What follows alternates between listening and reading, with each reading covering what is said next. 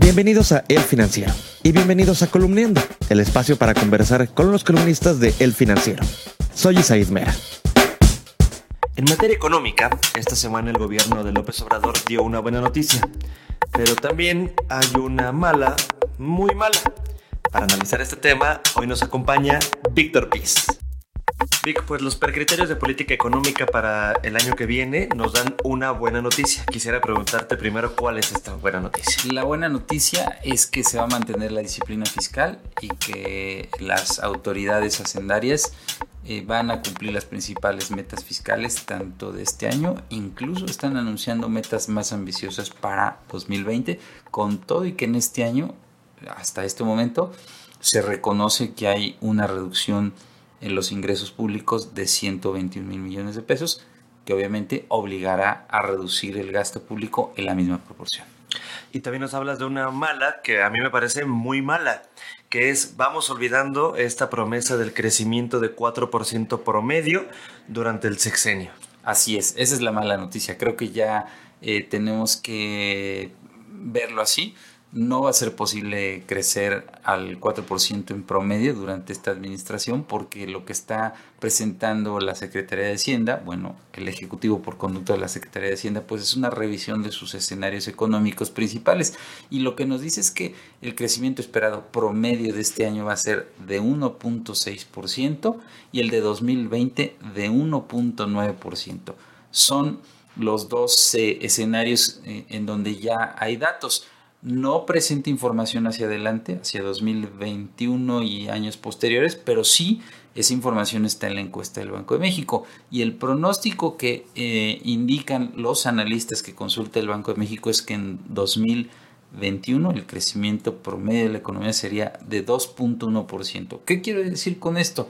Que en los tres primeros años de la administración de López Obrador, el crecimiento, si acaso llegará al 1.9, 2% en el mejor de los casos. Para llegar al 4, pues francamente se ve esto cuesta arriba.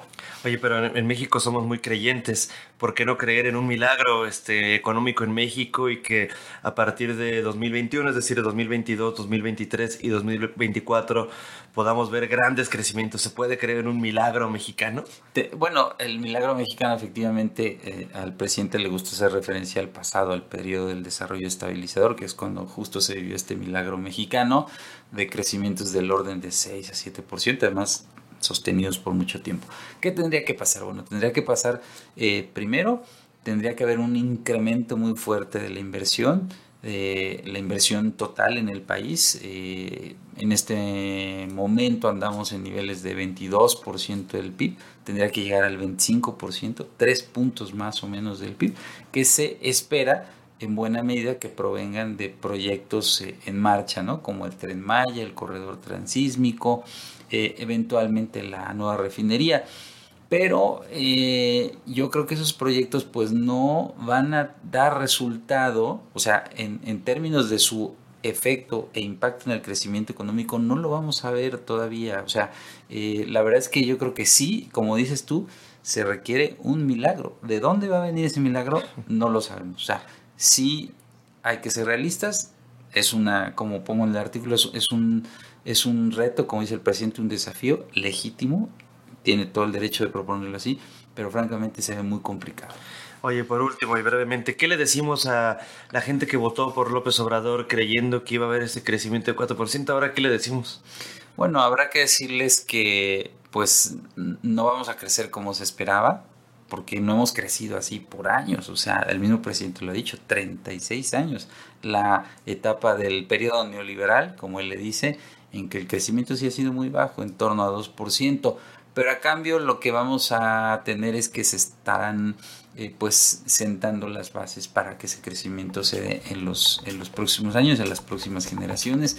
Y algo muy importante que, digo, yo cerraría con, con lo que me preguntaste al principio, o sea, es indispensable mantener la estabilidad del país. La columna Dinero, Fondos y Valores de Víctor Piz la puedes leer todos los miércoles en las páginas del financiero y también en www.elfinanciero.com.mx. Soy Said Mera, me despido, pero mañana nos escuchamos.